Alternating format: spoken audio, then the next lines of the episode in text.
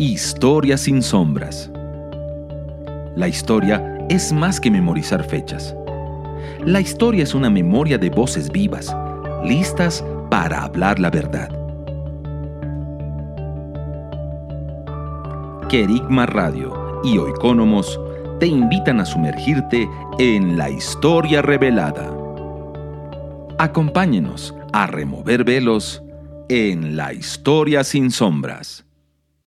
Hola queridos amigos, una vez más les saludamos. Este programa es Historia sin sombras, un programa que te invita a reflexionar a partir de la revelación de la historia y al mismo tiempo de escudriñar con discernimiento cómo se han construido los diferentes pueblos, los personajes y cómo ha interactuado también nuestra fe con los múltiples episodios de la historia. Les habla Javier Castro, el conductor de este programa, y me acompañan también Saray Jaramillo y Ángelo Palominos. Saray, ¿qué tal? ¿Cómo estás? Hola a todos nuestros amigos, auditores, les saludo desde aquí, desde Madrid, España. Eh, agradeciendo a cada uno de ustedes su fiel eh, escucha, estar atentos a nosotros semana a semana. Esperamos que hayan sido las versiones anteriores un poderoso insumo para ustedes, lo hayan degustado como familia ahí en, en sus casas. Hoy tenemos algo muy interesante, así que atentos. Muchas gracias, Ari. ¿Qué tal? Ángelo Palomino, directamente de Santiago de Chile, también nos saluda. Hola, hola, ¿qué tal Javier? Hola, Saray. También saludar a todos los auditores que nos están escuchando en este día. Vayan nuestros saludos y, también, eh, de verdad, un honor poder compartir con ustedes durante esta jornada de tanto, tanto entendimiento, revelación, donde podemos, eh, como tú bien decías, Javier, analizar distintos temas desde la fe. Así que eh, un honor poder estar acá y acompañarles en un nuevo día. Muchas gracias, Ángelo. Estamos directamente saliendo desde Querigma Radio una radio, un medio de comunicación que está bendiciendo diferentes naciones sobre la tierra. Y este programa, Historia sin Sombras, te invita a que puedas sumergirte en ah, la revelación del pasado para que en el presente, en el hoy, podamos sanar a nuestras generaciones y al mismo tiempo escribir la historia conforme al propósito y a la voluntad de Dios. Este es un programa que tiene el objetivo de inspirarte a que tú seas hacedor de historia y no solamente nos quedemos viendo desde afuera. Los hijos de Dios tenemos una herencia y esa herencia incluye que también podamos afectar positivamente con los principios del reino de Dios nuestras ciudades y nuestras naciones. Y queremos justamente en este programa abordar esta temática, cómo nosotros como hijos del reino podemos afectar nuestras comunidades. Y para eso queremos mirar la historia y mirar eh, una, un, pasaje, un momento en la historia muy, muy relevante, en el cual Sari nos va a ir introduciendo. Sari, cuéntanos hoy día de qué vamos a hablar.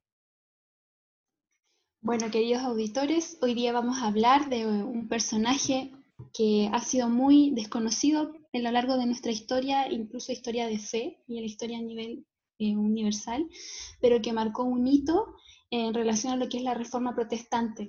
Así que vamos a hablar hoy día acerca de la reina Juana de Albret. Ella fue reina de Navarra eh, durante el siglo XVI, posterior a lo que fueron las reformas de Lutero y también contemporánea Calvino. Ella impulsó importantes cambios a nivel de lo que significaba su territorio Navarra entre específicamente la influencia en, la Baja Navarra francesa, pero también tuvo sus repercusiones en, España, en procesos donde sabemos que se levantaban las luchas de contrarreforma, eh, las persecuciones allí de, la Inquisición, tanto española, pero también en, Francia. Esta mujer impulsó importantes cambios. Em, para el territorio y también que continúan con un legado importante para nosotros. Así que atentos, vamos a hablar hoy día de la reforma protestante en España y específicamente de Juana de Albret. Perfecto. Entonces, comencemos. Cuando, cuando hablamos de la reforma protestante, estamos hablando del siglo XVI, estamos hablando de los años 1500, es decir, ya eh, a más de 500 años. Eh, de hecho, en el 2017 se celebraron los 500 años de la Reforma Protestante, que fue eh, un hecho que no solamente tuvo una repercusión a nivel religioso, sino que también eh, tuvo una repercusión a nivel social, cultural y también en todo lo que va a significar las relaciones internacionales.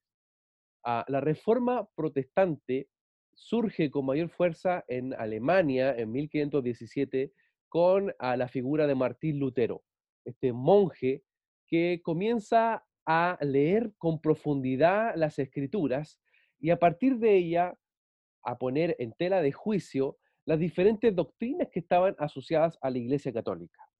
Hay que decir de que la Iglesia Católica Romana tenía una conformación bastante relevante en los diferentes países y reinos europeos.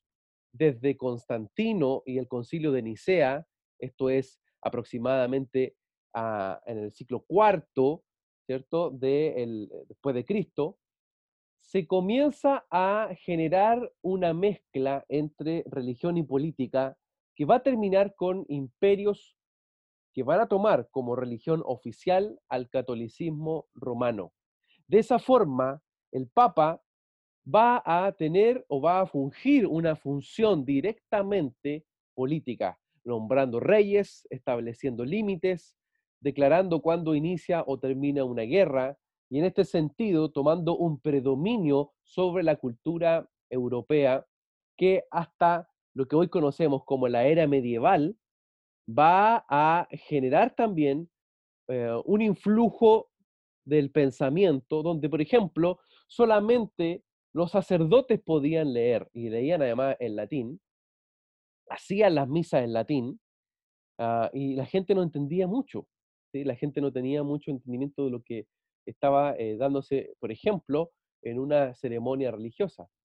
Ah, la, gran, la gran mayoría de la población era analfabeta, no, sabía ni leer ni escribir, y además de eso, ellos tenían ah, una figura de autoridad eh, más allá de la fe, una figura de autoridad incluso moral o incluso política al ver a los sacerdotes y a los curas esto va a entrar en, claro declive ya eh, en los años 1500.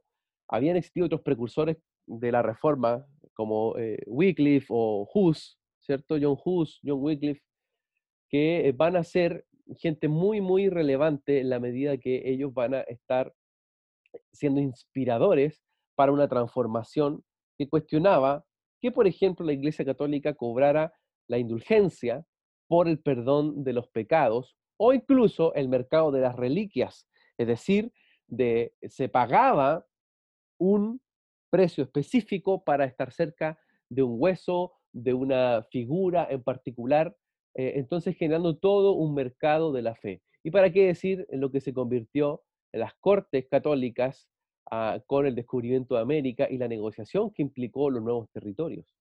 En este sentido, el declive de la Iglesia eh, Católica Romana llega a un punto tal que Lutero comienza a cuestionar todo lo que eso va a involucrar, es decir, desde ah, la vida y la práctica de los propios monjes católicos hasta, insisto, doctrinas fundamentales como lo que diría más tarde Lutero, la fe, solo la fe, solo la gracia, solo la escritura pueden salvar verdaderamente al hombre.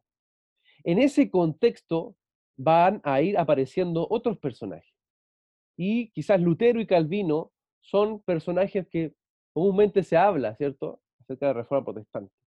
Pero hoy queremos rescatar principalmente la figura de Juana de Albrecht, porque además de ser una mujer valiente y valerosa, supo llevar y desplegar este proceso de la reforma en territorio de la Baja Navarra, que es lo que hoy día conocemos como a Navarra, España, parte del País Vasco y también parte de Francia. Para continuar introduciéndonos, quería preguntarte, Ángelo, ¿cuáles son tus antecedentes y cómo, cómo tú también podrías entregar a nuestros queridos auditores eh, algún aporte en relación a el rol de la reforma protestante en Europa? Querigma Radio, enseñando principios que ayuden a la iglesia a vivir en el Espíritu. De manera práctica, real y completa. Querigma Radio. ¿Vives en Santiago de Chile y no tienes dónde congregarte? Te invitamos a que nos contactes en nuestro sitio web www.ciudadeluz.cl. Te esperamos, esperamos, esperamos. Estás en sintonía de Querigma Radio, extendiendo el mensaje del reino de Dios a todas las naciones de la tierra. Te invitamos a suscribirte a nuestro canal de YouTube. Búscanos como CCA Ciudad de Luz. Ahora seguimos con tu programa, Historia sin sombras.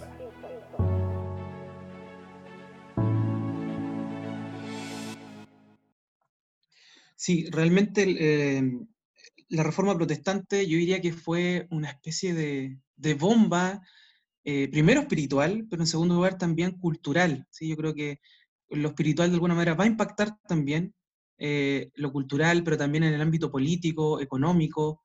Fue realmente una especie de bomba atómica en Europa y que se fue extendiendo a lo largo de los distintos países europeos. y en ese sentido, a mí me parece que que la, reforma, eh, a través de personajes como tú decías, Wycliffe, eh, Hus y luego Lutero, van a encender estas pequeñas llamas que eh, van a empezar a traer luz a las personas para poder darse cuenta de que la Biblia tiene que estar al acceso de las personas común y corriente y ya no tener acceso solo a través del latín que obviamente las personas no entendían. van a poder comprender Em, que la salvación, cosas que hoy día quizás como cristianos podemos considerar como muy básicas, en ese entonces no era así, y eh, los cristianos van a poder eh, acceder a la palabra de Dios en su propio idioma, poder comprenderla, poder eh, acceder a las enseñanzas de la escritura, tener el perdón de pecados por, por, medio del, del, sacrificio de Cristo, algo tan, insisto, tan básico de nuestra doctrina que hoy día consideramos como como algo transversal o muy sabido entre los cristianos, pero en realidad en esa época eh, la verdad es que no era tan así. Y en ese sentido, eh, estos pequeños focos de reforma que se empiezan a extender y después eh, con esta bomba, ¿no es cierto?, que es la, reforma protestante ya en 1517, se extiende, se extiende este, este foco de luz. Perfecto. Totalmente. O sea, la, la reforma, y ahí, ahí rescato algo que tú estás diciendo, la reforma no solamente implica una transformación espiritual en el entendimiento de que, por ejemplo, la escritura se revele más allá de las estructuras tradicionales que tenía ahí la Iglesia Católica, sino que además va a provocar un impacto cultural, es decir, siempre una reforma va a generar un cambio en los paradigmas, en los modos de pensamiento. No podemos ser iguales después de una reforma. Avancemos con la, con la figura de Juana de Albret. Saray, ¿quién es Juana de Albret? ¿Quién es ella? ¿Cómo, ¿Cómo llega ella a convertirse en una reformadora en un territorio que clásicamente eh, había sido español católico? Ah, me refiero al rol que, por ejemplo, cumplieron los reyes, de, eh, los reyes católicos, ¿cierto? Fernando de Aragón, eh, y en este caso también como Isabel, ¿cierto? Como en este caso una reina que le da mucha fuerza a, la Iglesia Católica en la conquista de América. Bueno, ¿cómo en, ese, en, medio de toda esa configuración aparece Juana de es, quién es Juana? Bueno, para contar, eh, importante saber de que la historia de Juana se sitúa dentro de las ocho guerras religiosas de Francia, ¿cierto? En ese momento eh, guerras en relación a poder expulsar, ¿cierto?, lo que son los, protestantes, esta naciente fe protestante en, el siglo XVI. Y bueno, ella nace en enero de 1528 en Saint-Germain-en-Laye, al oeste de París. Es la hija única de Enrique II, rey de Navarra, y Margarita Angulema de Francia. Eh, Juana vivió su, principalmente su infancia y juventud en París, en la corte de París, eh, un ambiente donde hemos sabido por la historia también era, ostentaba mucho lo que era la, la, la, mundanalidad y la inmoralidad. Eh, un ambiente muy, muy tóxico quizás para una, una, joven como ella. Sin embargo, las raíces eh, protestantes, esta influencia, venía principalmente de su madre, que también había recibido educación muy importante y, que había generado la, influencia, Margarita de Angulema de Navarra, eh, que era, hermana de Francisco I, rey de Francia. Ella fue alumna de Lefebvre de Etaples, profesor de la Universidad de Saborna en París, quien era un humanista, teólogo, filósofo de, de las ideas del Renacimiento, digamos, protestante en ese tiempo. Y también este personaje eh, había sido uno de los que trajo la traducción del Nuevo Testamento y, los salmos al francés. Por lo tanto, su mamá principalmente era quien influía en, esta idea sobre Juana y aun cuando ella creció, digamos, en la corte francesa, mantuvo sus principios y, fue lo que finalmente le, ayudó a, prosperar en estas ideas. Eh, mm. a la edad de 32 años, ella toma la decisión de caminar en una fe cristiana reformada ya ella lo hace en una profesión pública, y lo destacable es que durante eh, ese periodo, ese mismo año, eh, dicen los historiadores, eh, justamente en, digamos, en la parte más dura de, la Inquisición aquí en, España, en Sevilla se estaban quemando los restos de Constantino de la Fuente, que fue uno de los ilustres predicador de Carlos V, y con el fin de poder exterminar todo lo que había sido la memoria protestante en España, y a los dos días ella hace procesión de fe en la Navarra francesa, la Baja Navarra. Entonces es importante ver cómo, o sea, cuando quiera apagarse la, la llama de la reforma en España, se enciende. Ella como, digamos, como una antorcha, digamos, ese pábilo que, que humeaba y que quería apagar, digamos, esta Inquisición, se enciende allá en, en Francia. Creo que, creo que estás tocando un punto súper importante y es que la historia de eh, los reformadores o la gente que genera una reforma no, es, no nace de la noche a la mañana. Ella es parte, Juana de es parte de un legado. Y en este caso, eh, tú nombraste a Margarita, Margarita de Angulema, su mamá, como eh, esta mujer que va a provocar un despertar de la fe en su hija Juana me recuerdo mucho la historia eh, de ahí mm, de, Timoteo, ¿se acuerdan? Que, él hablaba de Loida, Eunice, su abuela, su mamá, cómo eh, sembraron semillas en su corazón. Creo que lo mismo pasa en este caso con Juana, quien permanece fiel a sus convicciones y, en este caso a lo que Dios había hecho en su madre. Ah, y, fue tan fuerte la influencia que, como tú decías, a dos días de que la Inquisición, ¿cierto? Este tribunal del Santo Oficio Católico quemara a un ícono de la Reforma Protestante en España, Margarita, o sea, perdón, Juana se levantara con fuerza eh, y tomara una posición muy clara eh, en relación de la fe. Hay que decir además que Margarita fue conformando en Navarra un círculo cristiano que se llamaba el Círculo Evangélico de Meaux.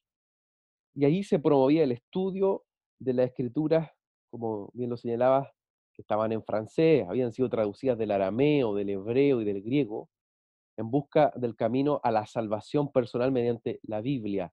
Es decir, ellos comienzan a experimentar un avivamiento a través de volver a la escritura. Eh, y eso es bastante relevante porque, como lo decíamos delante, imaginemos todo un continente analfabeto, pero que comienza a aprender a leer con la Biblia. Ah, y las primeras traducciones nacen también de una revolución cultural o tecnológica que significó la imprenta. O la imprenta, que, en este caso va a ser un invento tan clave, ¿cierto? Eh, y, llevado a cabo por Gutenberg, eh, tiene un fin y, ese fin es la traducción de la escritura. Entonces, creo que esa, esa ese ejemplo nos muestra cómo la tecnología, inclusive de la época, va a ser clave para conectar un proceso de reforma. Bueno, de esa forma eh, creo que es muy importante ver cómo ah, eh, hay un contexto alrededor de, Juana de Albrecht. Primero, su antepasado, su, mamá, ¿cierto? Eh, que, la, que la instruye en la escritura, quien tiene un círculo de fe y quien además le da un ejemplo de valentía. Pero además de eso, cómo ah, hay un avivamiento de la escritura en el cual también Juana es parte.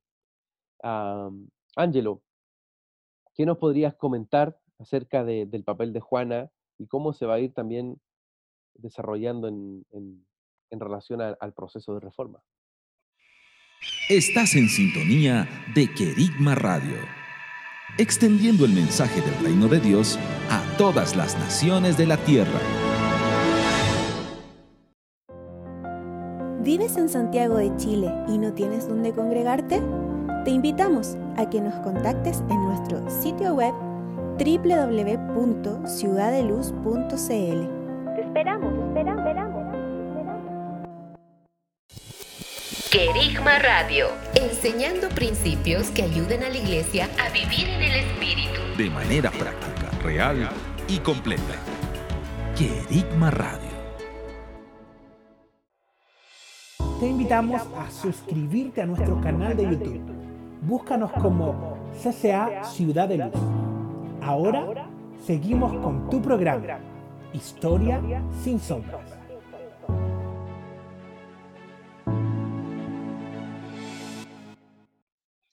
Sí, el, papel o el rol de, Juana de Albrecht fue realmente muy, muy, muy relevante porque eh, en la tónica, digamos, de este desarrollo, de este proceso de reforma, em, en la que se va disponibilizando la Biblia, la escritura en la lengua de cada una de las personas que, vivían en esa época, eh, justamente una de las primeras cosas que hace Juana de Albrecht es eh, traducir, o mejor dicho, no ella directamente, pero sí promocionar y financiar un proyecto que era la traducción del Nuevo Testamento al euskera, el idioma de, ese lugar.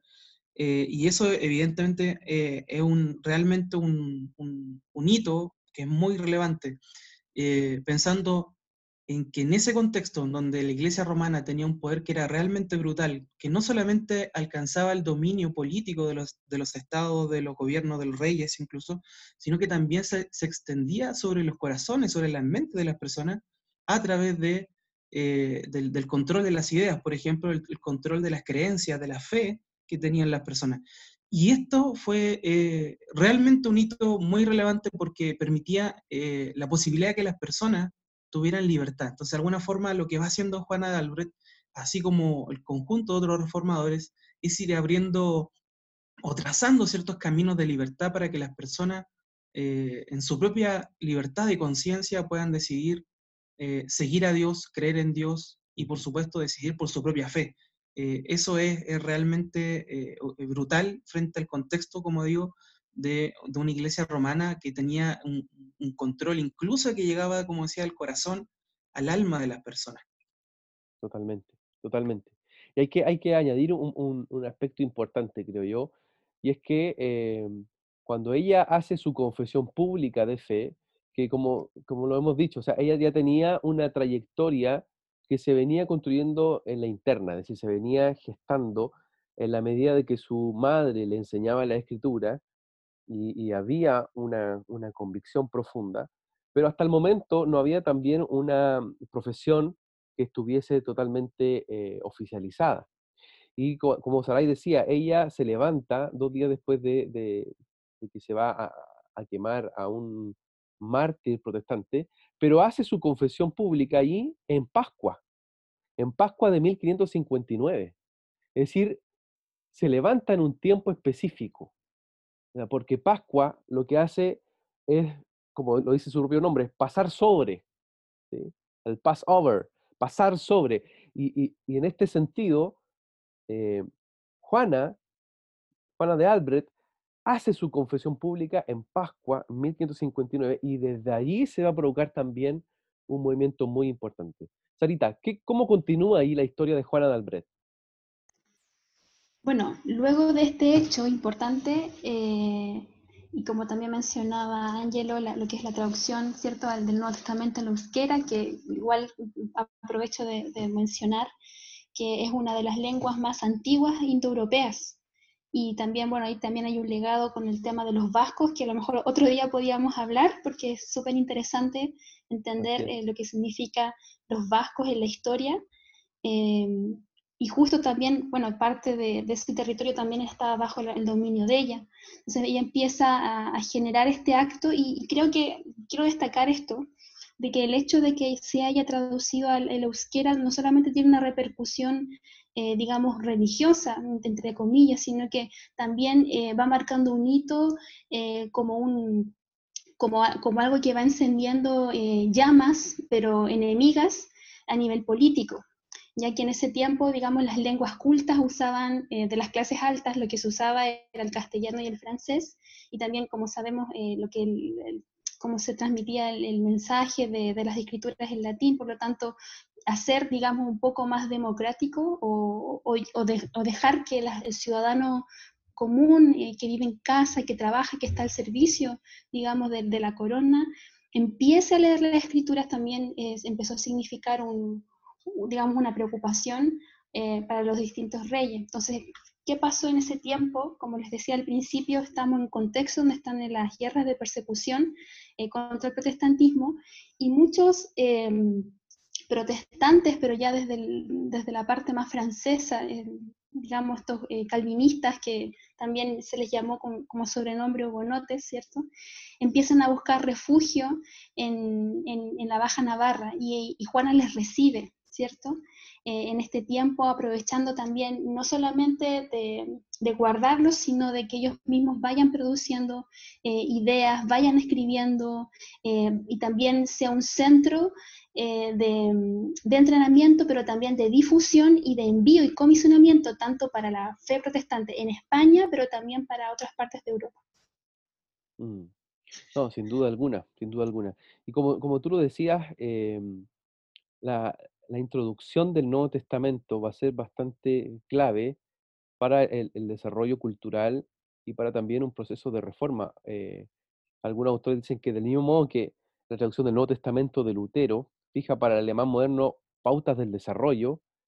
También en este caso con el Nuevo Testamento de que, que Juan Albrecht va a, a, pedirle en este caso a Johannes Leizarraga eh, que lleve a cabo, va a, generar también un, desarrollo cultural muy importante sobre la antigua em, Baja Navarra. Y en este sentido, hasta el propio William Shakespeare llegó a decir, Navarra será el asombro del mundo.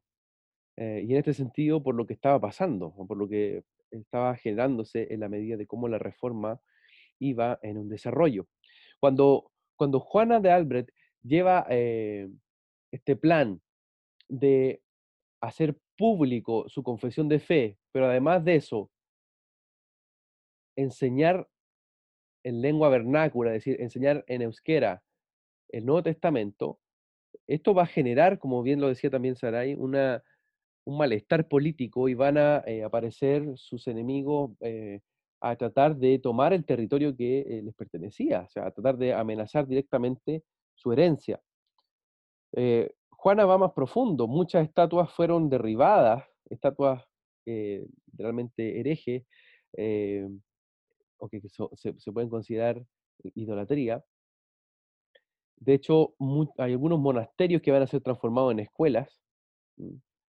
Eh, habían ingresos que se dedicaban antes a los monasterios y van a ser traspasados a instituciones educativas que van a enseñar la escritura. Es decir, aquí, hay un, aquí, aquí vemos un elemento súper importante y es que la reforma o todo proceso de reforma parte también por la educación. La educación lo que hace es proveer una matriz de pensamiento. Ah, la educación de una generación es más tarde el gobierno de la próxima generación. Es decir, la semilla de la educación provoca un fruto que va a ser el gobierno de los próximos años. Entonces, toda transformación cultural o todo proceso de reforma tiene a la educación como eh, una puerta de entrada. Y, Juana lo hizo así. O sea, Juana traduce la escritura, hay una reforma en la recuperación de la escritura, pero además de eso, va a transformar monasterios en escuelas, va a volcar los ingresos económicos que antes se dedicaban eh, a otras cosas, al establecimiento de, instituciones educativas, es decir, a que se provoque una alfabetización eh, y un desarrollo cultural, y va a traducir también a los autores protestantes, por ejemplo, traduce a Juan Calvino ah, en, en Bearnés, en, el idioma de la, de la Baja Navarra francesa, va a fundar una academia protestante e inclusive va a estar redactando ordenanzas que estaban asociadas a su fe. Entonces, eh, esto, por supuesto, va a provocar un, un despertar de sus enemigos alrededor. Ángelo, ¿Qué nos dicen además otros autores que, en base a lo que tú has estado viendo en relación a, este escenario? Sí, em, hay algunos eh, historiadores eh, cristianos que, lo que nos muestran es que hay una reacción muy, muy eh, potente de parte de la Iglesia romana, puesto que incluso llega a un punto en donde el mismo Papa em, ordena a los católicos de Navarra que asesinen a Juana de Albrecht. Eh, a ese punto, a ese punto eh, llega el nivel de persecución y, el nivel de respuesta eh, en este contexto de la contrarreforma. Em, y en ese sentido uno puede ver cómo Juana de Albrecht se ve en la necesidad de, poder terminar con un proceso que había comenzado ah, durante 15 años, que fue un proceso de convivencia, de libertad religiosa entre católicos y protestantes. Es decir, en su reino existía esa posibilidad. Algo que era, por supuesto, eh, casi inexistente en muchos otros lugares de, Europa. Mm. Eh, ella proveyó esa posibilidad en su reino, la posibilidad de que católicos y protestantes pudieran convivir en un mismo, eh, bajo un mismo paraguas político, bajo un mismo Estado, bajo un mismo reino.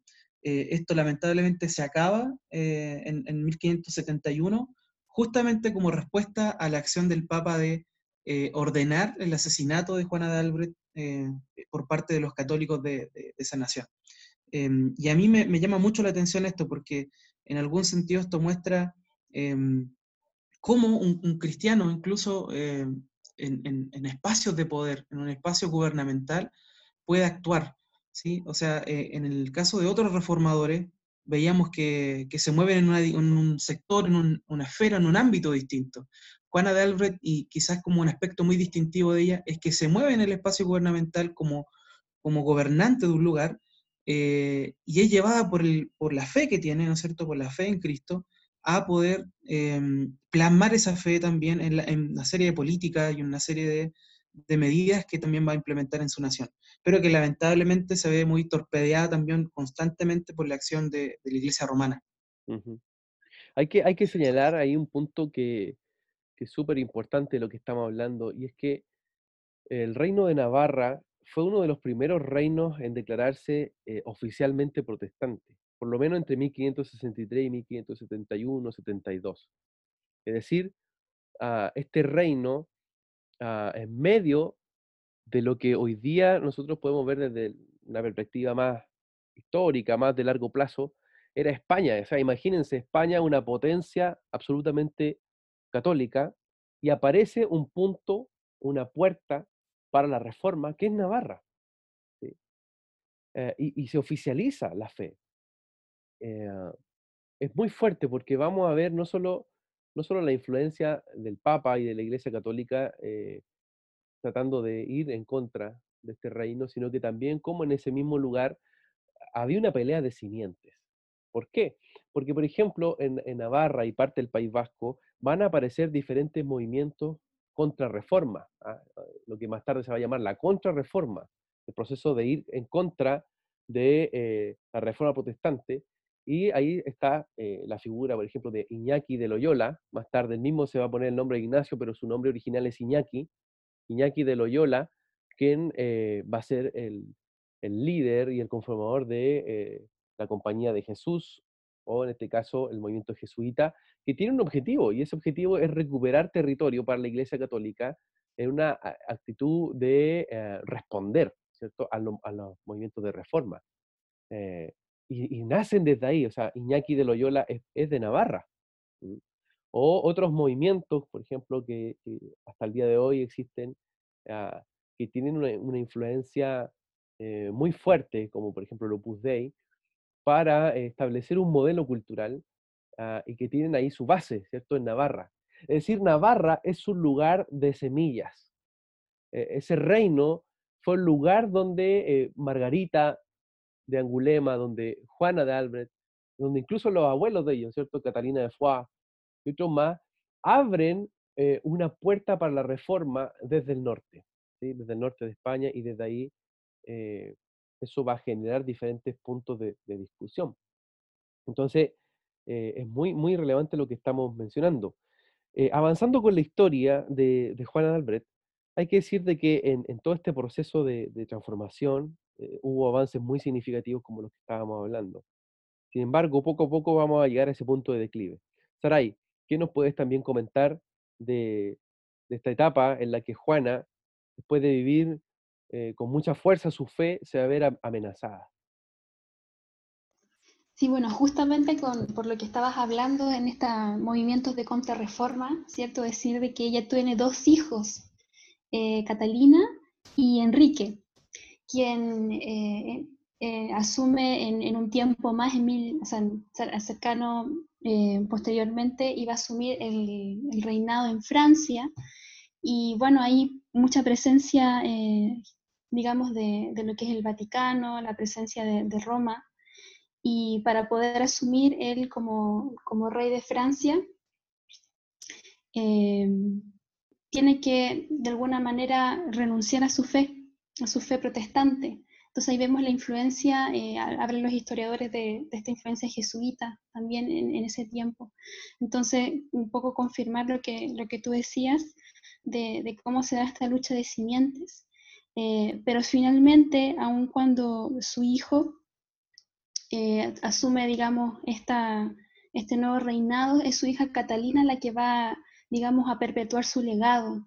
Y aún en momentos donde tiene que incluso ponerse a su, propio hermano, o sea, para defender lo que significa eh, este nuevo concepto de lo que es el, reino de Dios, eh, este nuevo entendimiento más que un concepto, donde incluso Catalina llega a decir de que no le importa si es que eh, Enrique no le cede protección, digamos, hasta, ante estos movimientos eh, contra reforma y que buscaban exterminar y literalmente, eh, literalmente exterminar lo que era el reino de Navarra por todo lo que significaba en su, la procesión de fe protestante, y Catalina eh, muy firme, ella dice, em, la protección viene de Dios, Dios es mi protector, eh, estoy bajo, digamos, la sombra de sus alas, podríamos un poco ahí decir eh, de parte de ella, em, pero sin duda son, son momentos muy, muy difíciles que está atravesando el reino y finalmente em, llega a ser absorbido, digamos, por la corona francesa,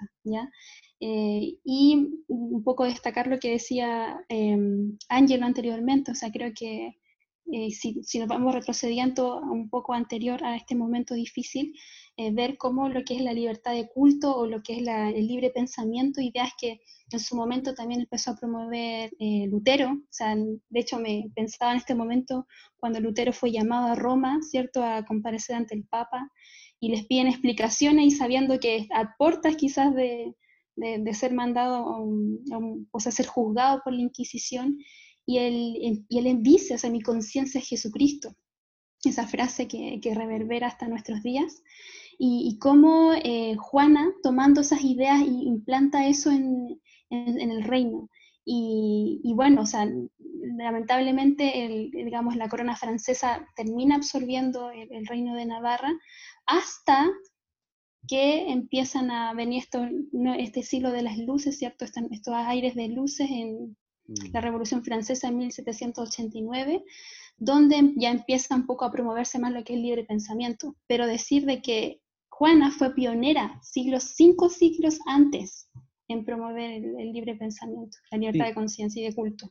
Ahí es muy importante un punto, creo yo, eh, que es relevante, porque muchas veces la historiografía oficial de hecho le llama al, al ciclo, eh, moderno, el, ciclo de las luces, y yo, yo ahí solo discuto, ¿ah? porque la, luz de ellos era la diosa razón, ¿ah?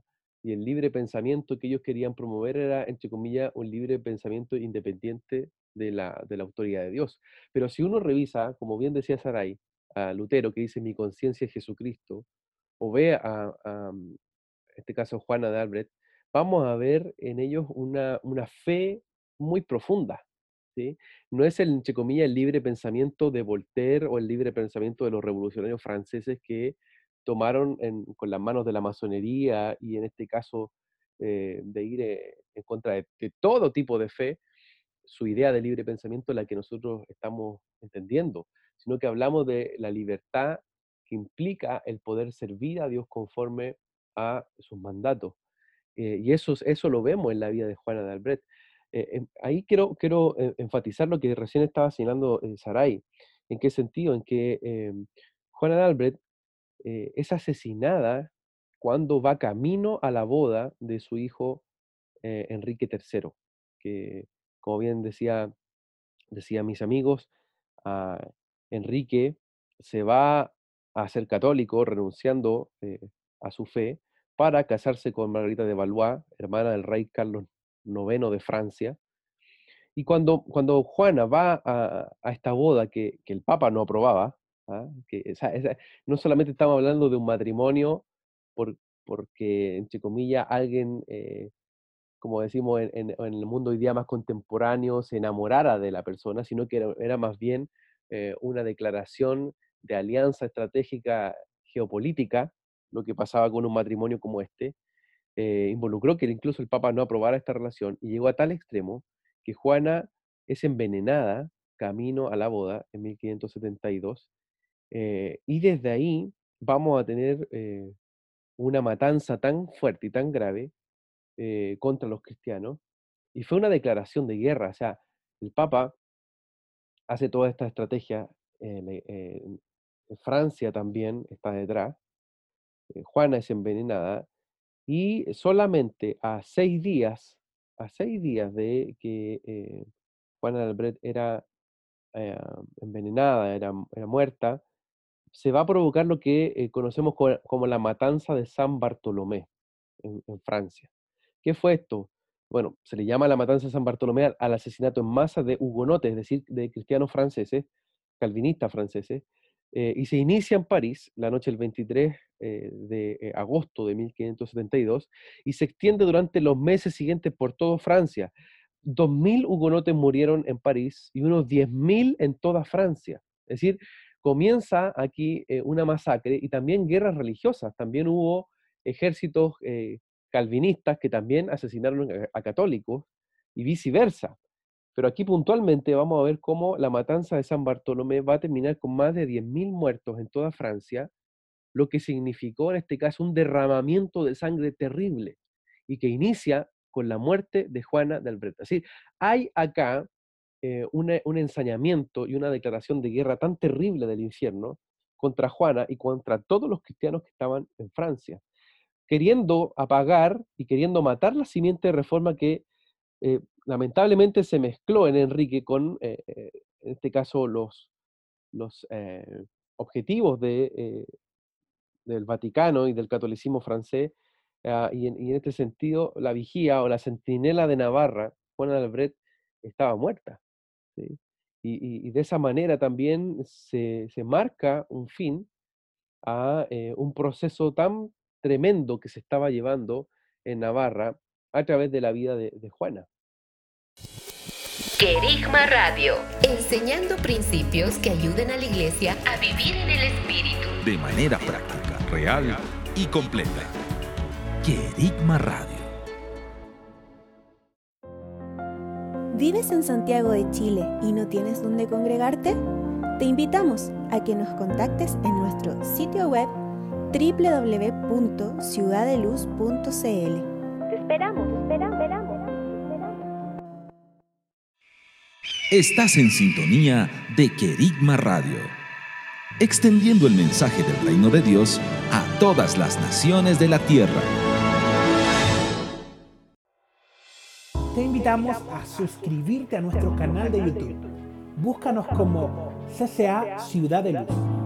Ahora seguimos con tu programa, Historia sin sombras.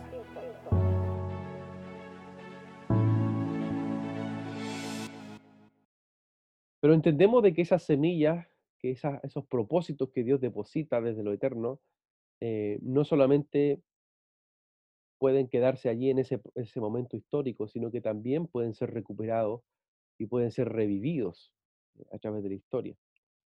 Eh, Ángelo, ¿cómo ves tú esta, esta etapa y lo que, lo que recién estábamos narrando? Ah, sí, sí, sí.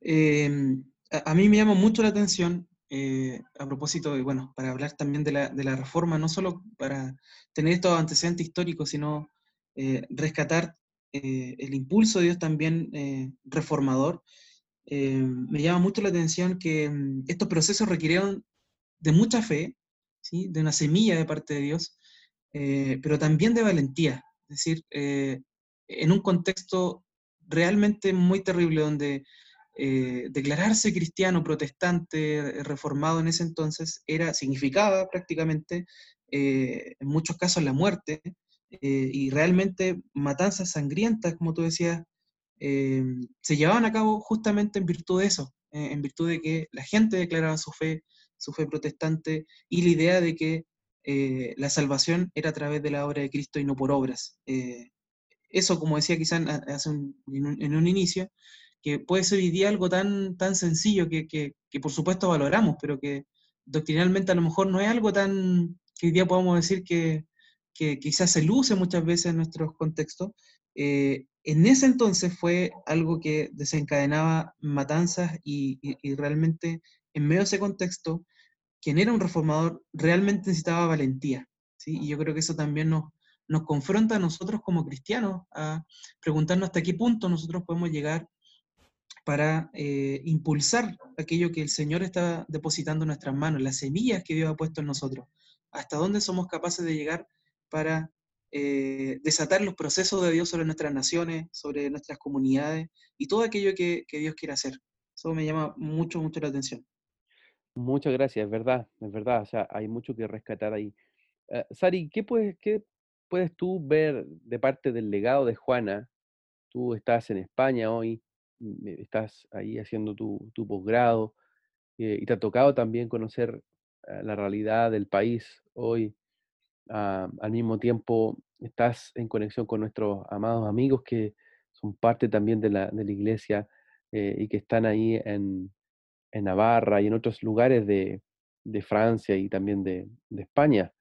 Ah, ¿Cómo se ve el legado hoy de Juana? Eh, ¿Cómo ves hoy día España en relación a este espíritu de reforma que Dios un día soltó en la casa de Navarra?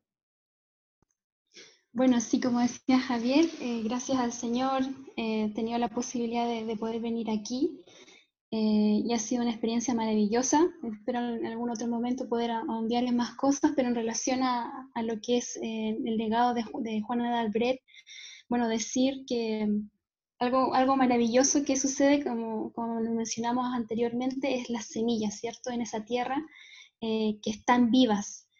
hace unos meses atrás tuvimos la posibilidad de, de poder y hacer un, un viaje. Tenemos una de las hermanas del ministerio, está en la Baja Navarra, Aprovecho de mandarle el saludo a Zuley, eh, fiel auditora de este programa.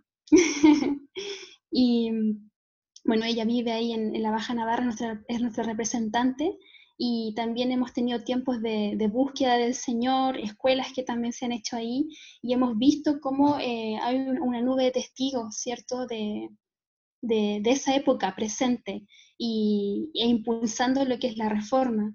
Eh, hoy día actualmente en España eh, sabemos todavía tiene una gran influencia católica, aun cuando los aires de modernidad o digamos estas ideologías de postmodernas eh, están muy imperantes en todo lo que es Europa, em, el gnosticismo, el, negar a Dios, pero aún así la impronta católica está muy fuerte, la, la contrarreforma, de hecho eh, mucho del material de lo que es la reforma protestante en ese tiempo eh, fue totalmente raído en algunos puntos, entonces, y eso es obra también de, esta influencia que aún sigue viva.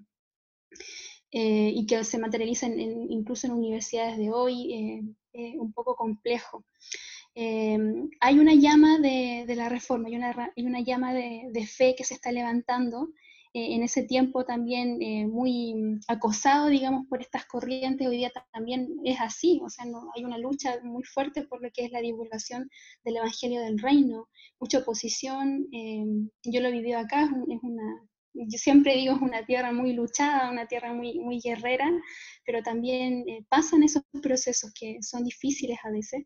Y bueno, como decía Javier, hay un remanente que se está levantando y también eh, yo puedo dar testimonio de eso ahí en, justo ahí en el País Vasco también, pero con hermanos de distintas partes de, España, que están levantando esa llama y, esa, y, tratando también de tomar ese legado de, Juana, ¿cierto?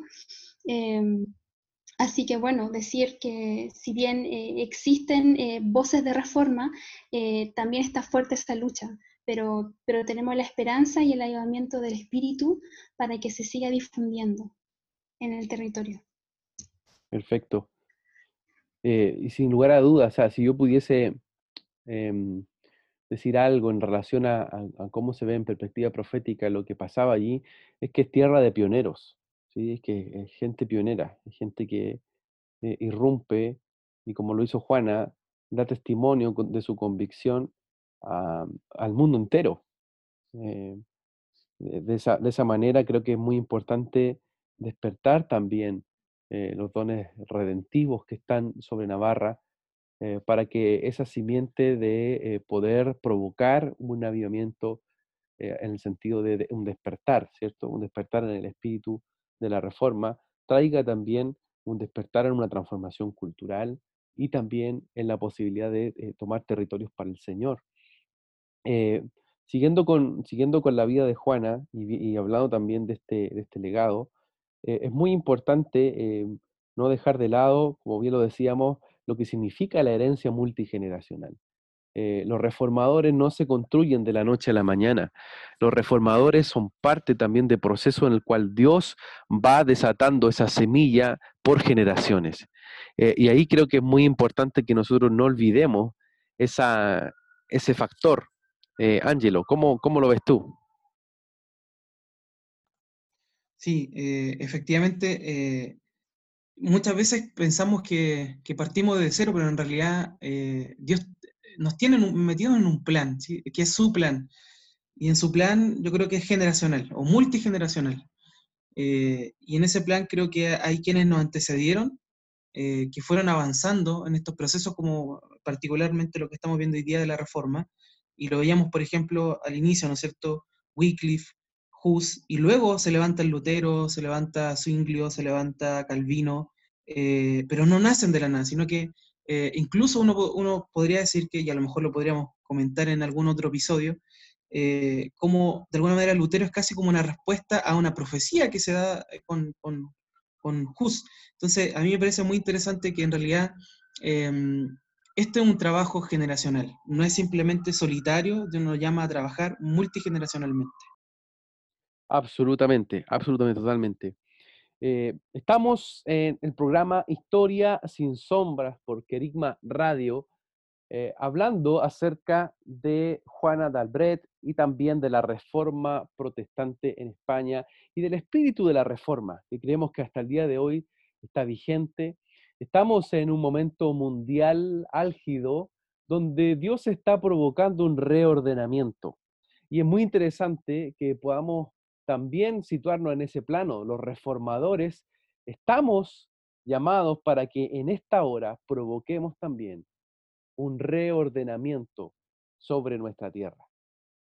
Tú, querido amigo, tú, querida amiga que nos estás escuchando, eres un hijo que tiene un llamado más allá de tus cuatro paredes o de lo que puedan ser hoy día tus circunstancias.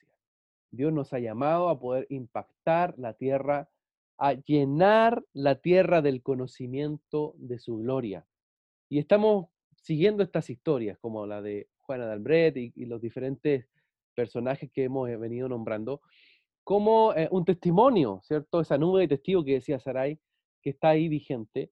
Y queremos llamarlos a que ahí en donde ustedes están eh, puedan orar, puedan pedir al Señor que se despierten esas semillas. Quiero invitarles que podamos orar en este minuto por, eh, por Navarra, ah, por lo que Dios está haciendo también en el País Vasco, y que oremos para que esas semillas sigan siendo activadas y que el reino de Dios y su justicia se manifieste. Saray, por favor, si puedes guiarnos en una oración para que el espíritu de la reforma siga despertándose en el País Vasco, en Navarra, pero también en cada uno de nuestros amigos que hoy día nos sintonizan. Amén. Padre, en esta hora queremos eh, ir a ti, Señor. Queremos reconocer tu soberanía reconocer tu amor, tu autoridad, Señor, y tu poder desplegado, Señor, en, las edades, en las épocas, en las eras, Señor. Tú eres Dios de generaciones, Señor, Dios de Abraham, Dios de Isaac, Dios de Jacob. Y también, Señor, eh, tu sabiduría, tu revelación ha impactado, Señor, en la luz verdadera Señor, las diferentes naciones de la tierra. Hoy día queremos presentarte eh, el reino de Navarra, queremos presentarte, Señor, a País Vasco, queremos presentarte, Señor, a, estos lugares, Señor, donde se desataron voces de reforma, Señor, eh, por tus hijos, Señor, el legado de Juana de Albret, de Calvino, de Lutero, Señor, hijos tuyos que dieron su vida, Señor, por traer una memoria celestial, tus memorias, Señor, para que sean eh, vividas, sentidas y, poder ser encarnadas, Señor, en esta generación. Oramos, Señor, desde este lugar, desde tierra, Señor, de, de ayer, en el nombre de Jesús, que se desatan, Señor, en este lugar eh, hijos que vienen y recuperan, Señor, las semillas de generaciones. Oramos que la nube de testigos, Señor, se mueve en esta hora y conecta a tus hijos, Señor, con esas verdades eternas. Oramos, Señor, que los legados de gobierno, de transformación cultural que venían, Señor, desde la Baja Navarra, empiezan a fluir, a correr, Señor, como antorchas encendidas, Señor, para que tus hijos los tomen en este tiempo puedan recuperar esos legados, esos testimonios, Señor, y, poder generar cambios profundos, soltar tu voz con denuedo, con autoridad. Oramos, Señor, que ese espíritu de impartición de generaciones que había en Margarita hacia su hija Juana, de padres a hijos, Señor, también es recuperado. Oramos, Señor, que haya impartición de generaciones, Señor, en todos los puntos de la tierra, Señor, el enseñar con la voz de tu Espíritu, Señor, el despertar el oído de los hijos, Señor, se recupera en este tiempo. Oramos, Señor, que las puertas de este lugar, de este territorio, España, como, como una puerta al continente, Señor, y a las naciones, Señor, es reconocido y, tus hijos vienen, tus hijos corren, Señor, desde el sur, desde el este al oeste. Vienen, Señor, y, recuperan eh, las posesiones que tú tienes, Señor, esos legados de generaciones que están esperando por ellos. Oramos, Señor, que la reforma continúa, que es la reforma de tu Espíritu Santo. Señor, tocando todos los puntos de la tierra. En esta temporada, Señor, se levantan las voces de los Juanes, Señor Padre, en el nombre de Jesús, con, ese legado poderoso de reforma, de ser testigos fieles, Señor, sobre toda la tierra. Amén. Amén. Amén. Muchas gracias. Esto es Historia sin sombras. Y hemos hablado de eh, Juana Albret. Queremos invitar a nuestros queridos amigos que están sintonizándonos eh, semana a semana a que continúen conectados con nosotros. Si tienes algún comentario, alguna pregunta, o quieres sencillamente saludarnos y conectarte con nosotros, te invitamos a que nos escribas a contacto arroba oikonomos.cl contacto arroba Ahí vamos a estar muy atentos para estar en contacto con ustedes que permanentemente están haciéndonos llegar también eh, sus mensajes de apoyo y de gratitud al Señor por lo que este programa también está trayendo sobre la iglesia y sobre los distintos amigos que están escuchándonos. Vamos entonces ya con los recomendados de esta semana para ir cerrando el capítulo de hoy. Saray, vamos con los recomendados. Eso, la sesión, la sección más esperada de este programa y que agradecemos también a los auditores que también nos están escribiendo, que están preguntando, así que sabemos que les gusta mucho esta parte. Bueno, primero tenemos el libro El Reino de Navarra en la, encrucijada, de su historia, el protestantismo en el País Vasco, de Juan María de Olazaid o Olaizola. Eh, también tenemos Juana de Albret, la reina protestante de Navarra, de Javier Galastegui. Y bueno, también tenemos como sitios ahí para la familia que puedan ir eh, revisando en sitios web, ¿cierto? Tenemos el Museo de Juana de Albret, también tenemos el Museo de los Hugonotes, que también pueden ir revisando en páginas web. Y como documentales para la familia, atentos, el documental Calvino, Reformador y, figura provocadora, un poco para también hablar de lo que es el contexto de lo que estábamos hablando en la historia. También tenemos Historia, la Reforma Protestante, de un documental de Nat Geo, también está liberado eh, por el canal de YouTube que ellos tienen. Y Lutero y la Reforma Protestante en España y Baleares, que también estuvimos mencionando un poco acerca de eso, que también está disponible en YouTube eh, como conmemoración de los 500 años de la Reforma. Así que desde ya invitados a revisar estos materiales, los niños, la familia, todos los hermanos. Muchas gracias, Ari. También decirles que si no alcanzaron a notar eh, los recomendados, conéctense a nuestras redes eh, o incluso pregunten por el mail, eh, donde también vamos a estar poniendo ahí los recomendados que tenemos semana a semana. Vamos entonces a despedirnos, Ángelo, tus palabras de despedida a nuestros amigos. Sí, solo eh, comentar, eh, muy sencillo, mandar un saludo a Alejandra Prito, que fue una de las personas que nos escribió preguntando justamente por los recomendados de, de, Saray. Eh, así que vaya un saludo y, muchos abrazos también para Alejandra y todos aquellos que nos han ido escribiendo por este programa. Así que también aprovecho de despedirme y desearles que el Señor les bendiga y siga abriendo caminos de luz, de verdad y de reforma en medio de nuestros contextos. Muchas gracias, Ángelo. Saray, tu palabra de despedida. Y también sumarme a lo que decía eh, Ángelo, agradecimientos. También supimos que hay hermanos del Joseph que también nos están escuchando.